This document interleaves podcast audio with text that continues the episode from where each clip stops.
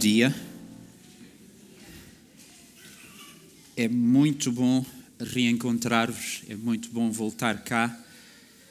Eu creio que estará a fazer um ano. Acho que não completou ainda um ano. Isto porque a minha crise de coluna começou em setembro do ano passado. Eh, portanto, estará a fazer talvez 10, 11 meses que estivemos juntos. É muito bom voltar cá.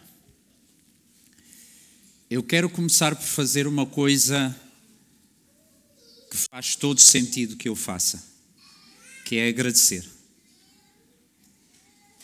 Eu sei que alguns irmãos tomaram a peito e, quando lhes veio a memória, oraram por mim, pela minha saúde eu estou profundamente reconhecido. Impressionou-me particularmente ouvir do pastor António Figueira, que inclusive numa assembleia de membros vossa, a páginas tantas oraram por mim. Eu fiquei a pensar, eh, talvez aquela igreja ore mais pela minha saúde do que a minha própria. Pensei eu com os meus botões. Uh, progredimos, confirmou-se por exames que eu tenho duas hérnias. A neurocirurgiã por duas vezes indicou à sua assistente que me telefonasse, porque daí a três dias havia bloco operatório disponível para me operar. Dessas duas vezes, eh, sob conselho de especialistas, eu disse que não, que não queria ser operado, porque ainda ia seguir o caminho do chamado tratamento conservador. Osteopatia, eh, fisioterapia, pilates clínico e mudança de hábitos Mudança de hábitos na alimentação, mudança de hábitos em termos de agenda de trabalho, mudança de hábitos em termos de estar sentado. E pela graça de Deus chegamos aqui. Ainda não posso participar de um combate de judo, mas eh, eh tendo a Dina feito o, o seu aniversário ontem, nós viemos na quinta-feira passada para a zona de Baião, região do Douro, como é sabido, e, e, e, regressados de lá até aqui, pela, como íamos andar à aventura, íamos descobrir caminhos, íamos andar eh, junto ao Rio Douro, e essa não é a especialidade da minha mulher, descobrir caminhos. Então eu vinha conduzir desde a zona de Baião até, até aqui, São Mamed de Infesta. Então saímos de lá ao meio-dia, chegamos aqui à casa do casal Figueira, perto das, 19h30 por aí. Então, houve progressos e eu estou agradecido pelas vossas orações. E permitam-me, irmãos, seguindo o princípio de que um alcoólico entende melhor outro alcoólico, e esta ideia esteve também na origem dos alcoólicos anónimos. E, não, por favor, não entendam isto como pressão nem como manipulação. Eu já falei com ele, já falei com a esposa deles e eu quero sinceramente, isto não é manipulação, é sincero, quero-vos propor um assunto de oração e um assunto de reflexão. Uh, uh, provavelmente, eu não sei se foi por contágio ou por osmose dele estar comigo, ele passou a ter problemas de coluna ao conviver comigo. E a verdade é que, andando a lutar há mais de um ano com problemas de coluna, eu quero propor-vos o seguinte assunto de oração, porque eu sei que não vai ser fácil para ele. E eu sei por experiência própria. O pastor António Figueira precisa de alterar hábitos. E, e isto é um alcoólico a falar de outro alcoólico. É extremamente difícil. Eu pude viajar, pela graça de Deus, aos Estados Unidos entre o dia 9 e o dia 18 e e ao voltar, a minha fisioterapeuta e o meu osteopata confirmaram que eu regredi. E regredi por uma razão muito simples. Voltei a alguns velhos hábitos.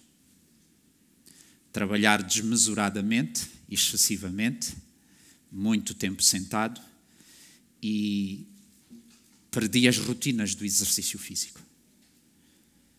Este homem que é o vosso pastor precisa de mudar de hábitos. Mas não é tanto por lhe darmos na cabeça. Daí que eu peço que orem por isso. Tá bem? Eu já falei com ele, falei diretamente a ele, portanto, ele não está a ouvir isto pela primeira vez. Mas é preciso uma mudança de hábitos que leva muito tempo. E, quando nós estamos no Ministério Pastoral e, e abraçamos a causa, é extremamente difícil. É extremamente difícil. Então, quando se lembrarem, não é tanto darem na cabeça, por favor, mas orem, está bem? Se tiverem vontade de lhe dar na cabeça porque acharem que estão a exagerar, orem, para que haja essa mudança de hábitos é, é, parte de tratarmos dessa nossa doença. E, e, há aqui outros que têm menos 10 anos, menos 15 anos, menos 20 anos do que ele ou do que eu, que já estão lá nesse caminho. E alguns estão-me a ouvir e sabem que eu estou a falar de vocês porque o tempo que se passa sentado a trabalhar, o tempo que se passa sentado a conduzir, a ausência de exercícios físicos e o facto de termos uma alimentação com muitos alimentos que favorecem processos inflamatórios, Variações cantou sobre isso. Quando a cabeça não tem juízo, vocês conhecem o resto. E um assunto de reflexão que eu quero vos deixar, e eu só faço isso em causa alheia. Uma boa cadeira, uma boa cadeira de escritório. E quem sabe até daquelas secretárias que têm o sistema de elevar ele não me pediu recados e nem ele é pessoa de pedir recados, nem eu sou, eu sou pessoa de ser mensageiro de homens. Mas pode ser uma coisa para vocês considerarem para o vosso pastor. Está bem? Isto foi uma parte. Não faz parte da pregação, saiu do coração. Da pregação eu quero pedir a vossa licença para começar por uma pergunta tola. E aqui vai a pergunta tola. Fazer fofoca ou fazer justiça? O que é que vocês preferem? Eu avisei que a pergunta era tola, mas ainda assim, no vosso íntimo, digam lá, o que é que vocês preferem? E todo homem e toda a mulher que é nascido de Deus vai dizer: Claro que eu prefiro a justiça. Eu vou mudar a pergunta e agora já não é tão tola, pelo menos no meu entender. E eu não faço com a intenção de vos ofender. Aqui vai a pergunta. No que é que têm estado mais vezes envolvidos? No fazer justiça ou fazer fofoca? Estou a ouvir os pensamentos de alguém. Eu vim cá ao culto para estar a ser insultado pelo pastor visitante. Vem comigo e pensa na pergunta do seguinte modo quando alguém vem ter consigo para lhe contar um podre sobre terceiros ausentes no momento da conversa, ou para fazer uma acusação de pecado cometido por um terceiro que está ausente, qual tem sido a sua atitude padrão?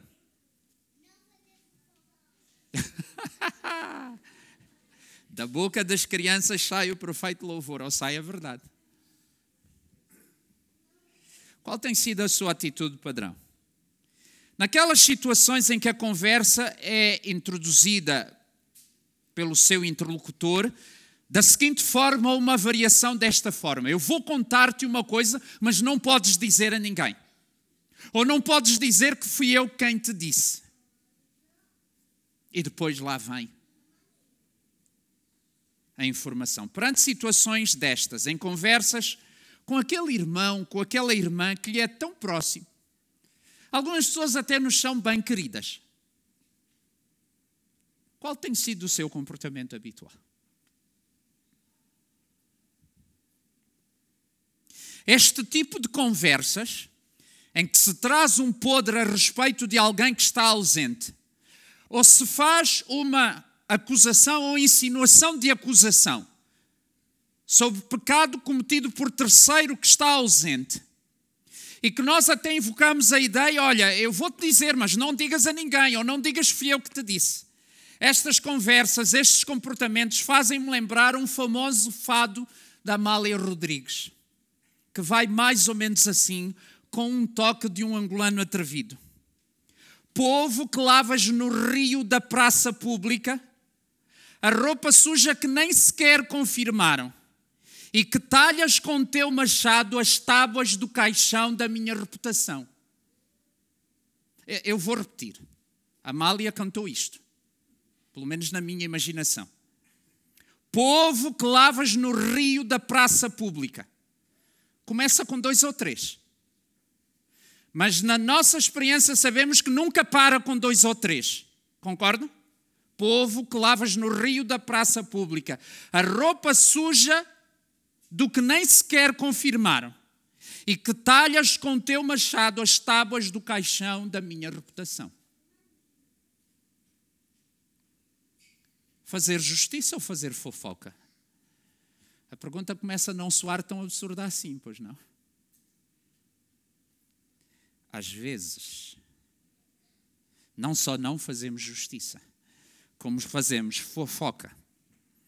Alguns de nós, os que apreciam cinema, aqueles que até se atrevem a chamar de cinéfilos, poderão lembrar-se de um filme que em português tomou o título Uma Questão de Honra. Conhecendo a história, eu aprecio mais o título original, que traduzido assim à minha maneira ficaria Uns Poucos Bons Homens. Tom Cruise, Demi Moore, Jack Nicholson são algumas das estrelas que participaram nesse filme. E o enredo vai mais ou menos assim. Na base naval da Baía de Guantánamo, em Cuba, um soldado, fuzileiro naval dos Estados Unidos, é amarrado e espancado no meio da noite. Depois, esse mesmo soldado é encontrado morto. E um outro uh, soldado de primeira classe e um cabo são levados a tribunal parcial porque são acusados de terem assassinado esse soldado. O que é que se espera? Que seja cumprido a risca o Código de Justiça Militar e que, havendo inocentes, sejam encontrados como inocentes e libertos, e havendo culpados, sejam condenados com a punição que é devida. Então, um jovem advogado, com apoio eh, de uma outra também na área do direito, tenta descobrir a verdade sobre a morte de soldado que ocorreu na base militar em tempos que de algum modo eram tempos de combate. A suspeita é de que ele tenha sido vítima de um chamado alerta vermelha, que era uma punição extra-oficial, extra-código militar, que só acontecia se ordenada por um oficial superior. E aí o filme vai. Isto é em rede de um filme. E eu já, nós sim, descansem, nós vamos abrir a palavra de Deus. Isto é em rede de um filme. E quando envolve a vida real. Pessoas próximas de mim e de ti. Pessoas da nossa igreja. Irmãos e irmãs na fé. Pessoas que até têm funções de liderança. Ou pessoas que estão a ser preparadas para integrar o presbitério, ou já estão no presbitério, pessoas que são pastores. Eu aqui pensei dar alguns exemplos e, para não arriscar, eu vou dar exemplos da minha própria vida.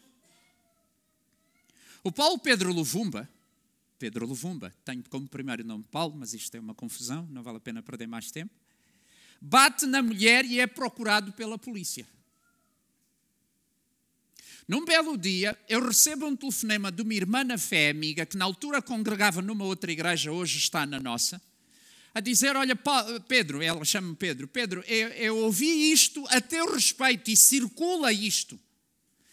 Ela fez parte do grupo de jovens da mesma igreja que eu, mas à altura que ela me telefona, ela está numa outra igreja. E para vocês terem noção, nós congregamos em Lisboa, na zona de Sete Rios, e ela congregava na zona de Loures. Para quem tem presente as distâncias, é longe. E ela diz: Olha, corre por entre algumas pessoas a ideia de que tu bates na tua mulher e és procurado pela polícia.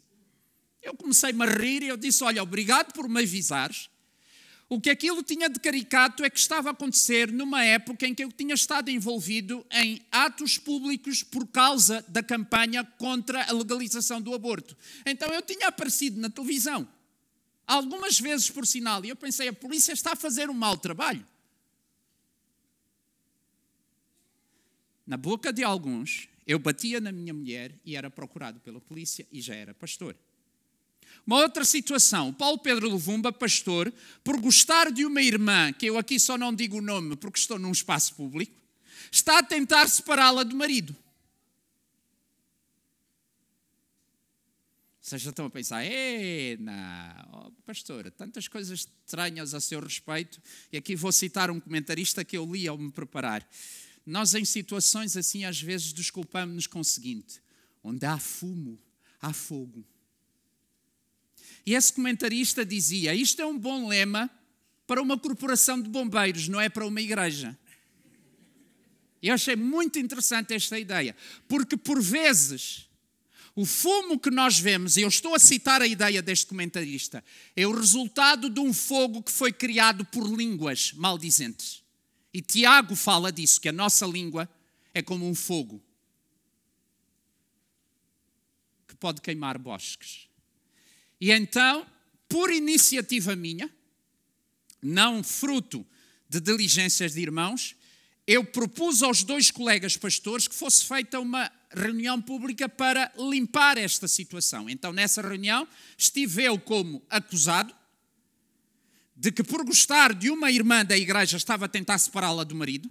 Estava eu, estava a minha esposa, estavam os dois colegas pastores, estava essa irmã que supostamente eu estava a querer separar do marido, o marido dela, a mãe e o pai da irmã que supostamente eu estava separado do marido e a acusadora. A acusadora no singular. Uma pessoa. E aquilo foi esclarecido. E eu tive a possibilidade de fazer isso assim, porque a páginas tantas de uma conversa com aquela pessoa, ela levanta essa acusação diretamente contra mim. Agora imaginem se ela. Eu acho que ela de certeza falou, ela comentou com algumas pessoas. Agora imaginem se isso andasse a circular. Lembram-se do fado da Amália? Que talhas com teu machado as tábuas do caixão da minha reputação. Quando chegam aos meus ouvidos acusações contra terceiros, a minha missão é fazer justiça ou é fazer fofoca? O que é interessante é que nós da fofoca ou mexeriquice ou calhandrice, eu gosto do termo calhandro, calhandrice, acho que dá peso ao ato. Calhandro. Vê-se que aquela pessoa não faz coisa boa. Mexeriqueiro, calhandro, fofoqueiro, são sinónimos do mesmo costume. O que é muito interessante é que, partindo disso, muito rapidamente se chega à murmuração. Estão comigo? Há pessoas que podem ficar de tal maneira destruídas e desanimadas que deixam o ministério de liderança. Outras, por receio da exposição que já está aliada a liderar, por receio do corte na casaca, conhecem esta expressão, cortar na casaca, nem chegam a assumir posições de liderança, muito menos o papel pastoral. Não estou para isso. Agora, alguns de vocês podem estar a perguntar, Pastor Paulo Pedro, e se for verdade? Se a acusação que está a ser levantada até é verdadeira, corresponde, colhe. Boa pergunta. Certamente nós devemos considerar o verso da medalha, pois podem existir situações que são faladas, comentadas à boca pequena. Acho esta expressão tão gira, falar à boca pequena. Às vezes, quando se fala à boca pequena, só nós 300 é que sabemos, menos a pessoa que está a ser acusada. É curioso, não é? Falar à boca pequena. Conversa de corredor. Mas todos sabem, menos a pessoa avisada. Mas eu estava a virar a medalha às vezes há situações em que até é verdade, só que pode acontecer que ninguém faz nada de concreto para encarar, tratar e sarar a situação. Comenta-se, mas ninguém toma o passo de fazer algo concreto para encarar, tratar e sarar a situação. E eu sei que todos nós sabemos o que é que seria. Qual seria o primeiro e óbvio passo? Vamos só relembrar. Ajudem. Mais alto que eu estou a ficar surdo. Falta-me aqui, a, a, o rapaz teria já dito. Qual é o passo mais óbvio para encarar, tratar e sarar? O primeiro, ir falar com a pessoa em causa. Ir falar com a pessoa em causa.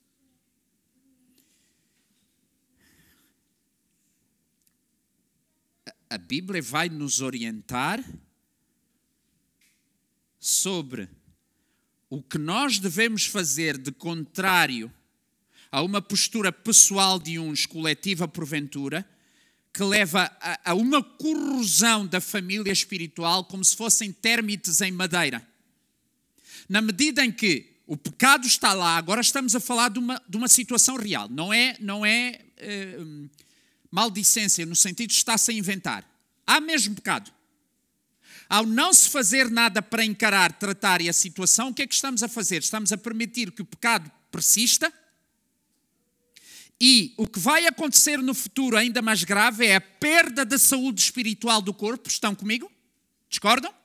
Perda da saúde espiritual do corpo e o consequente prejuízo dos relacionamentos interpessoais e do relacionamento com Deus.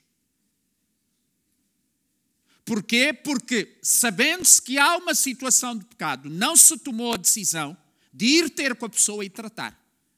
E fazê-lo nos termos em que a Bíblia diz. Irmãos, tenho sido abençoado em poupar os meus ouvidos de lixo quando me introduzem a, a, conversa com, embora no meu caso eu tenho que ter cuidado porque por ser pastor eu tenho situações em que eu tenho dever de sigilo. Mas quando a pessoa me introduz a conversa, vou, vou dizer-lhe uma coisa, mas não pode dizer a ninguém, eu tenho aprendido a dizer depende. Depende. Como assim, pastor? Depende do que me vais dizer.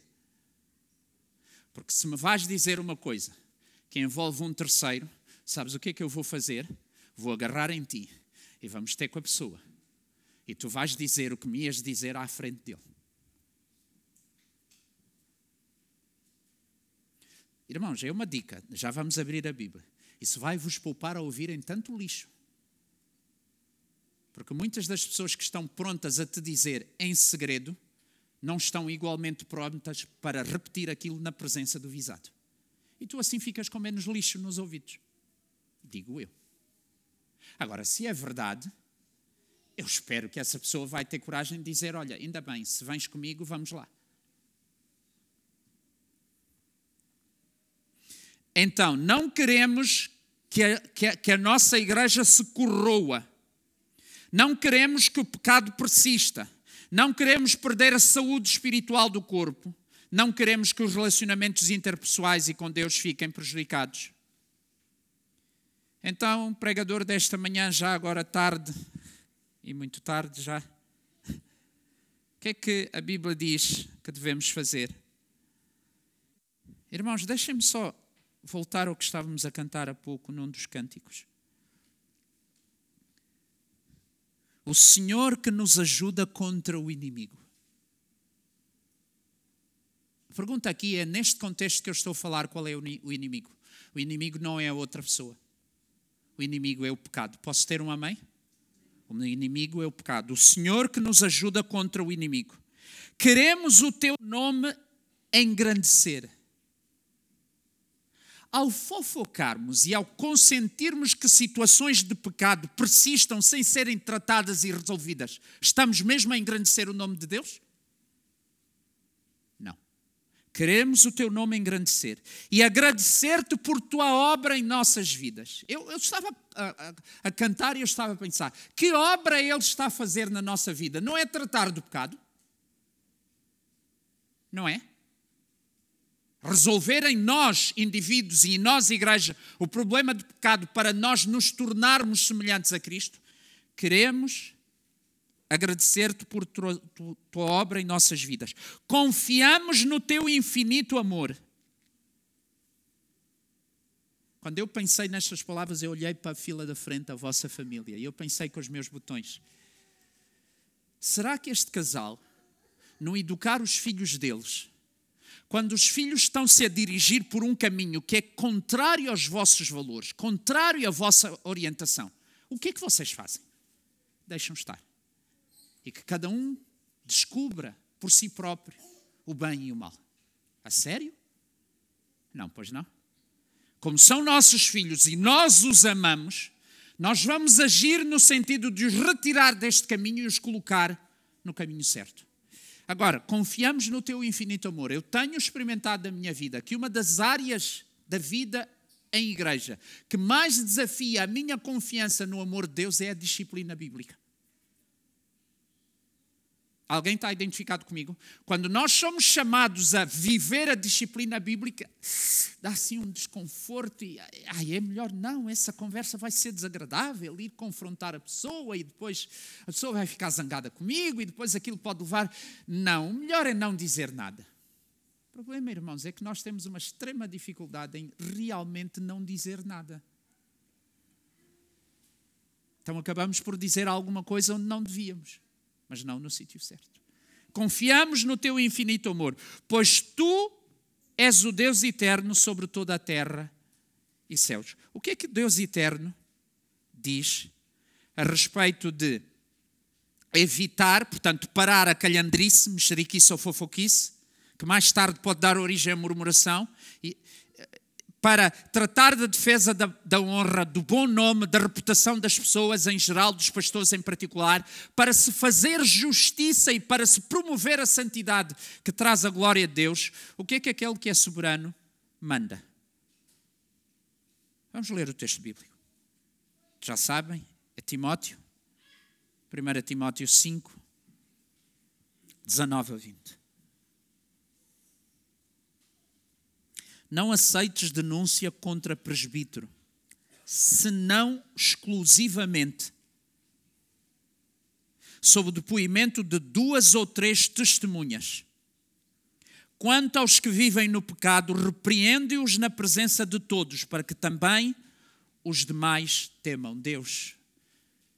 A hora já vai adiantada, amanhã já é longa. Dá-nos a graça de, no tempo que nos resta, dá-me a mim assertividade, a clareza, a objetividade e aos meus irmãos a capacidade de compreender e a todos nós o desejo de aplicar esta palavra na nossa vida. Oramos assim em nome de Jesus. Amém. Quero lembrar as palavras que Paulo escreve a este mesmo Timóteo no capítulo 3, versículos 14 a 16. É importante voltarmos lá. Venham comigo. 1 Timóteo 3, 14 a 16. Escrevo estas coisas esperando ir ver-te em breve. E eu escrevo estas coisas para que, se eu tardar, Timóteo, tu fiques ciente de como se deve proceder na casa de Deus. E a casa de Deus é a igreja do Deus vivo, a casa de Deus é a coluna e baluarte da verdade. Se há um, um, um grupo de pessoas, um corpo, uma comunidade de pessoas onde se deve encontrar verdade é a igreja. Então, como é que se trata de uma situação em que alguém que tem funções de liderança é acusado de um pecado? Paulo vai dizer a Timóteo o que é que ele deve fazer para proceder corretamente. Eu acho que não devemos desligar o versículo que segue, que é o 16 porque há orientações que Paulo vai dar a Timóteo que estão ligadas com algo que aconteceu que é determinante. 16. Evidentemente, grande é o mistério da piedade. Aquele que foi manifestado na carne foi justificado em espírito, contemplado por anjos, pregado entre os gentios, querido no mundo e recebido na glória. Há a obra do Senhor Jesus Cristo. E é por existir a obra do Senhor Jesus Cristo que eu aqui já puxo Hebreus 12, que se me obrigassem a escolher apenas uma passagem sobre disciplina bíblica, eu escolheria Hebreus 12, porque para mim está lá tudo. Está a ideia de que há um pai que ama e quer levar os seus filhos para o caminho correto. Está a ideia de um Cristo que é o autor e consumador da nossa fé, aquele para quem nós devemos olhar quando corremos a carreira. Está a ideia da luta contra o pecado que deve ser travada até ao sangue. E depois está esta ideia de vocês coletivo, vocês comunidade. Levantem as mãos que já estão cansadas, tipo, estou prestes a desistir. Os joelhos que já estão trôpegos, vacilantes, vocês firmem. E vejam que não haja entre vós alguém que vai sair da vontade de Deus como Esaú. Para isso há disciplina. E o alvo da disciplina é a santidade. Hebreus 12 diz claramente: sem a qual ninguém verá a Deus. Então está em causa a saúde de uma igreja quando pastores são acusados de alguma coisa. Ou é mentira e está em causa a saúde da igreja, ou é verdade e tem que ser tratado porque está em causa a saúde da igreja. Hebreus 12. Timóteo, então, vai receber instruções sobre o que é que se deve fazer na casa de Deus. Eu quero invocar ainda uma outra passagem para depois irmos à nossa passagem. 2 Timóteo, agora 2 Timóteo, segunda carta a Timóteo 3, 16 e 17. Não sei se é plano do pastor vocês chegarem lá a 2 Timóteo, não faço ideia, talvez. Mas aqui este texto é, é extraordinariamente importante porque facilita-nos a compreensão do que temos em mãos. 2 Timóteo 3, 16 e 17. Toda a escritura é inspirada por Deus e útil. É aqui que a igreja de Deus depois começa a fazer seleção do que eu gosto e que me convém, aquilo que não me agrada e por isso fujo. Mas a Bíblia diz que a palavra de Deus é útil para um conjunto de coisas que aqui estão ditas, na versão que eu estou a usar. O ensino, e depois está uma palavra muito interessante: repreensão. Quando é que se repreende? É quando se constata que alguém está a fazer algo errado. O repreender é chamar a atenção da pessoa, é alertar a pessoa é advertir a pessoa, é comunicar com a pessoa de uma maneira tal que a pessoa ganhe consciência do seu erro. Porque o passo seguinte é a correção. Estavas mal, para passares a estar bem, tem que ser assim. E para a educação na justiça, o que é que pode ser aqui a seleção? Ensino e educação gosto. Portanto, vamos praticar isso na nossa igreja. Correção e repreensão, isso é tão desagradável. Isto vamos evitar. Pois só tu és o Deus eterno sobre toda a terra e céus. E ele diz que toda a Escritura é inspirada e útil para o ensino, repreensão e correção para a educação na justiça, a fim de que o homem de Deus seja perfeito e perfeitamente habilitado para a boa obra. Vocês lembram-se da semana passada? Falou-se de que os presbíteros devem ser considerados merecedores dos seus honorários, os que presidem bem, com especialidade os que se afadigam na palavra e no ensino. Até porque a Escritura chama-nos a nós presbíteros de bois. Está escrito. Não mordaças a boca ao boi quando pisa o trigo. E declara ainda: o trabalhador é digno do seu salário. Isto vem antes. E espera-se que vocês tratem assim os, o vosso atual pastor e aqueles que virão integrar o presbitério, querendo Deus, em tempo que Deus permitir. Isto é o que está antes da nossa passagem. O que está depois é muito interessante. Espreitem só o 21. Eh, perante Deus, perante Cristo Jesus, perante os anjos eleitos, eu conjuro-te que guardes estes conselhos sem prevenção, sem preconceito, sem pé atrás, nada fazendo com parcialidade. Orientações bem específicas. Então, o que é que nós encontramos na nossa passagem? Não aceites denúncias. Estou no versículo 19 de 1 Coríntios, desculpem, 1 Timóteo 5, 19. Não aceites denúncia. A primeira ordem específica que nos está a ser dada é: a menos que seja nestas condições, não aceites denúncia. Reparem quais são as condições. Em causa está, no texto, denúncia ou acusação contra o presbítero. Contra aquele que é um oficial, como lá no filme. Lembram-se que eu disse na introdução? É um oficial, é um graduado. Está no corpo de pastores ou é pastor. E vai haver uma acusação, uma denúncia contra ele. Quais são as orientações? Primeiro, não vais aceitar, não vais dar seguimento, não vais atrás daquele assunto, a menos que haja, se não se houver, e eu gosto da palavra que lá está, depoimento. Eu só vou lembrar, porque eu sei que vocês estão comigo no sentido da palavra depoimento. Depoimento é aquilo que eu vou dizer em público perante os envolvidos, não é na praça pública. Depoimento presta-se em tribunal, certo? Então, o depoimento é aquilo que eu que vivi, já estou a tocar na palavra testemunha. Irmãos, é, é tão fácil haver pessoas que têm uma opinião sobre o assunto.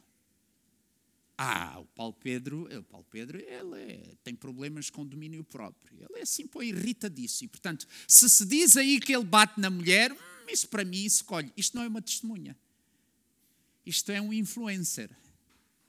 Que agora há muitos no YouTube e no TikTok. Isto é um formador de opinião. A testemunha viu, ouviu, viveu os factos e vai prestar depoimento, isto é, no âmbito próprio, no lugar próprio, vai dizer o que viu, o que ouviu, o que viveu. É por isso, irmãos, que aquele princípio começam a falar convosco e os irmãos perguntam: Vens comigo, para, não, não precisas de continuar a contar, vens comigo, vais-me repetir isso na presença do envolvido? É depoimento.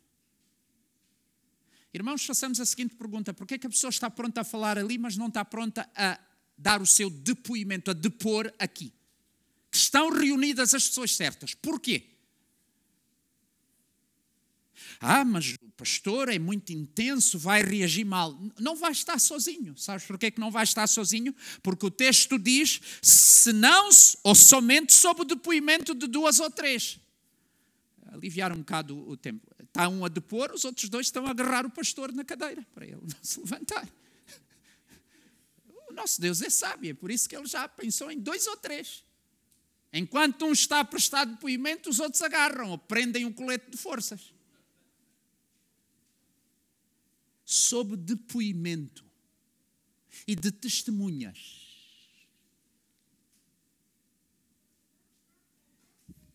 Irmãos, se tivéssemos nós mais tempo, mas eu quero só vos deixar, eu tenho as passagens bíblicas, eu não sei como é que é a prática aqui, se quiserem repensar na pregação. É, é tão cedo quanto Deuteronômio, às vezes, eu estou a lutar com o tempo já, mas às vezes é melhor dizer o que está na Bíblia do que nós dizermos. Uh, Irmãos, Deuteronômio 17, 6 e 7. Pelo menos esta eu quero deixar. Haveria Deuteronômio 19, haveria. Eh, sim.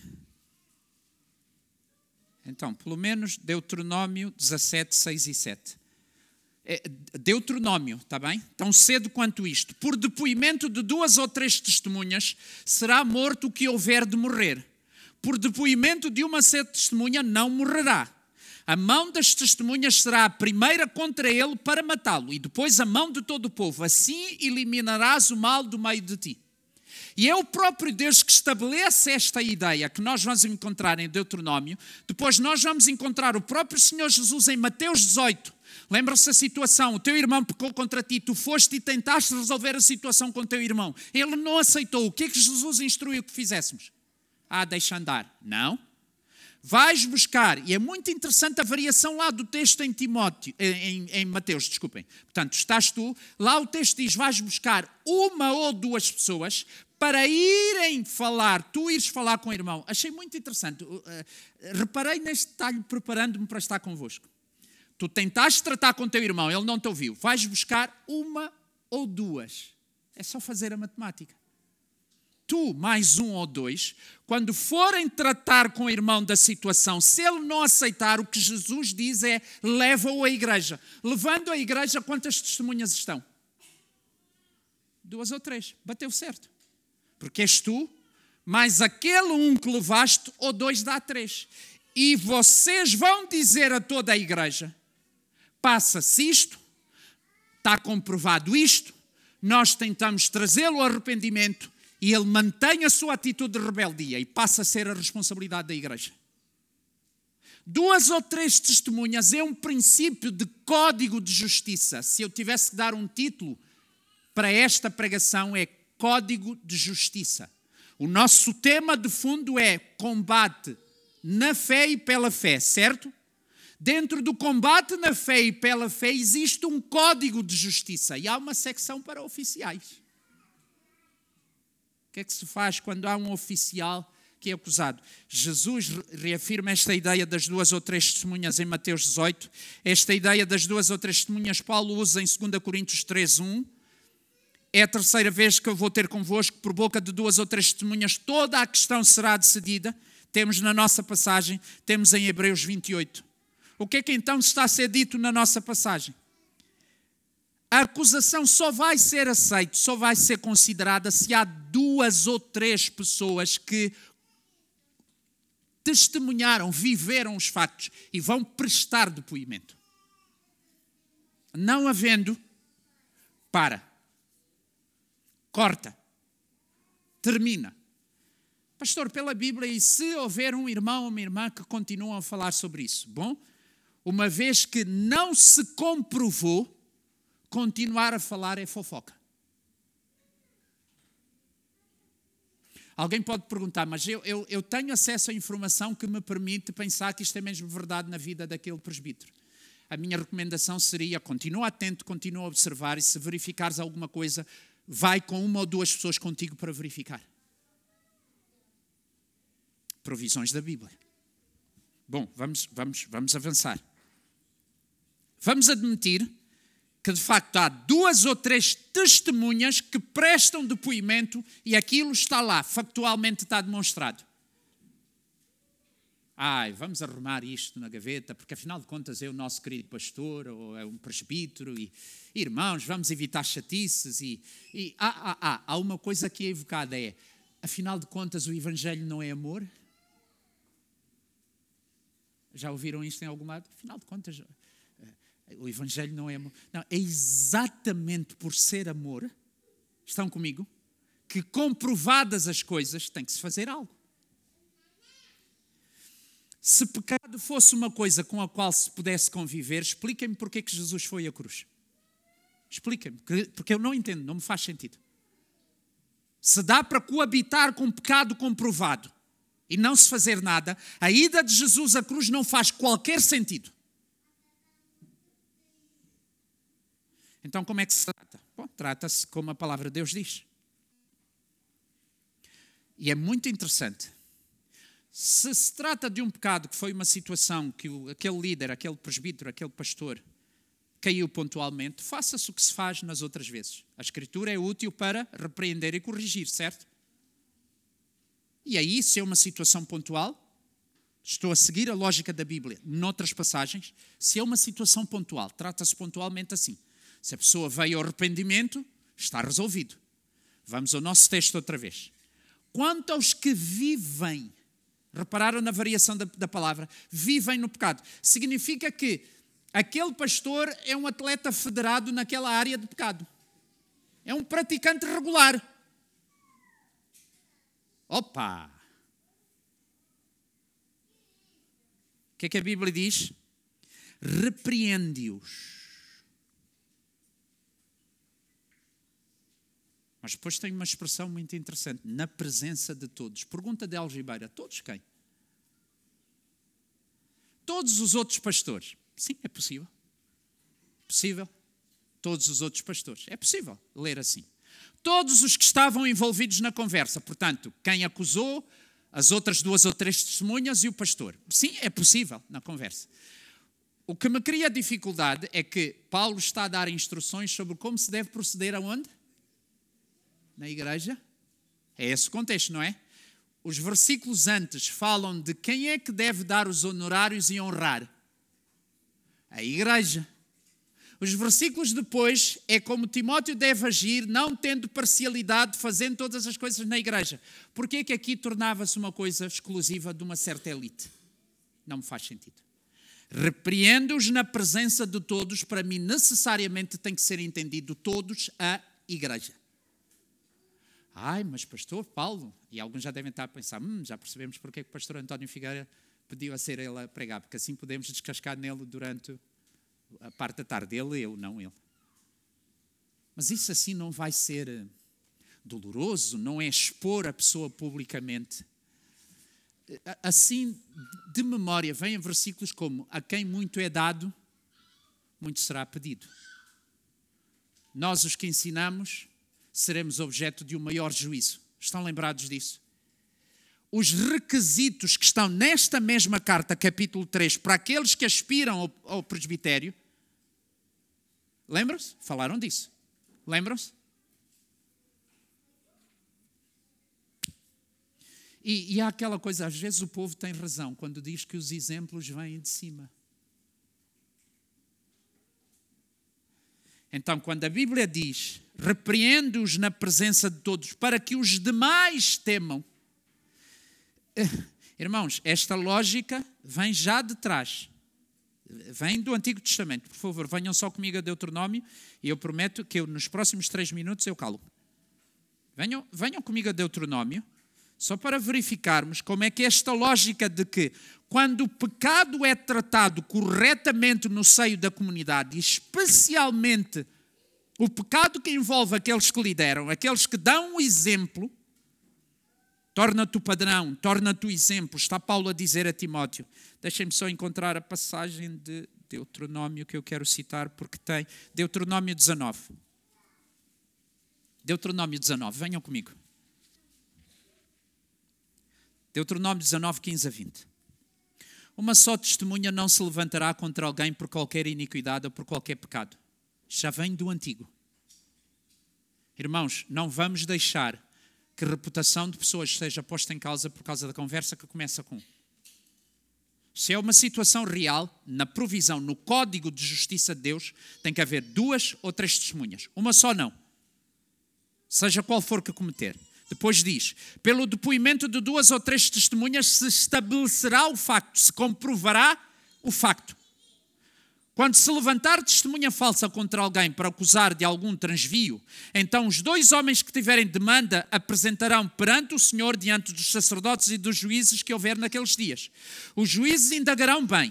Se a testemunha for falsa e tiver testemunhado falsamente contra o seu irmão, far-lhe-eis como que dou fazer ao seu irmão. E assim, reparem agora nisto: exterminarás o mal do meio de ti para que os que ficarem ouçam e temam e nunca mais tornem a fazer semelhante mal no meio de ti. Já desde o princípio, e voltando ao nosso texto lá em Timóteo, a intenção de Deus é tratar o pecado com a pessoa envolvida para ela ser restaurada. E no caso de ser alguém que tem funções pastorais, tratar perante a comunidade para que os demais temam. Se o Evangelho é sério, se a morte de Cristo tem valor e conta, e esse facto é aplicado na vida de quem pastoreia, esse facto precisa ser aplicado na vida de todos nós. Então, se eu sou repreendido e acato a repreensão e corrijo o meu comportamento, a igreja é levada a um caminho de temor. E se eu sou repreendido perante toda a igreja e não acato, aquele pecado continuado na, nossa, na minha vida pode ser fator, torna-se fator para eu perder as qualificações de presbítero.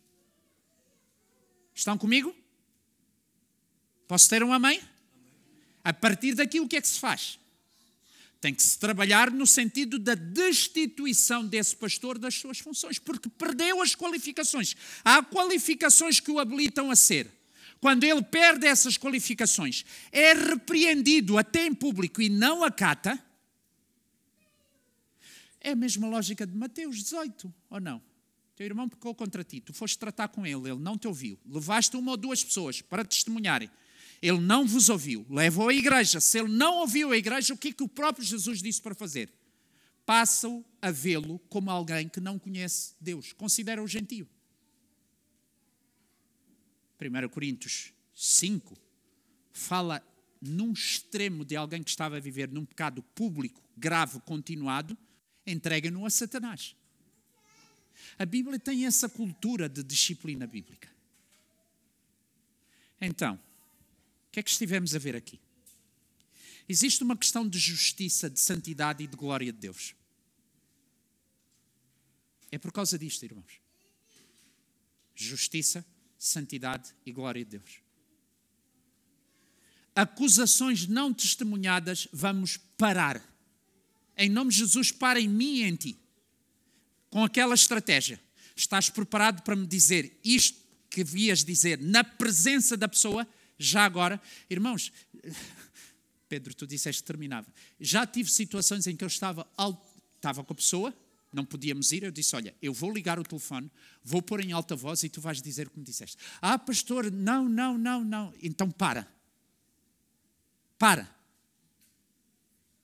Quando é falso. Se for verdadeiro, dois ou três, vamos orar, vamos pedir sabedoria, provérbios Vamos pedir sabedoria a Deus. E não se esqueçam, vão dois ou três, porque dois agarram o pastor se o pastor for torto como eu.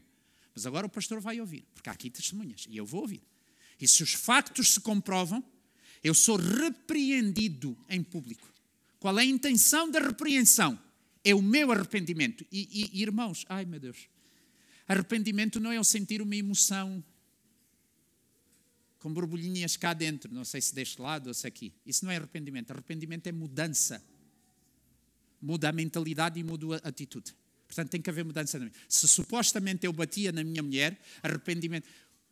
A maior parte dos abusadores domésticos que eu conheço, com quem já lidei, têm sempre momentos em que pedem desculpas, choram baba e ranho, e alguém entende, e voltam a fazer o mesmo. Houve arrependimento? Não. Houve remorso, sentiu-se mal. Então, se há arrependimento, glória a Deus. Há saúde na igreja, todos temem. Se não há arrependimento, pela lógica da Bíblia, não aqui nesta passagem, mas nos outros no, na mesma carta, qualificação, nas outras passagens, este pastor vai precisar de ser destituído para que haja temor. A pergunta aqui é crucial e com isto termino. Jesus Cristo morreu para quê? Para podermos ter uma nova vida. E nós, como igreja, não podemos acusar o governo de que aquilo é uma vergonha, e os ministros, e não se demitem, e, e fazem as neiras, e não acontece nada, quando depois na nossa casa ou fofocamos e não fazemos nada, ou receamos agir em conformidade com o ensino.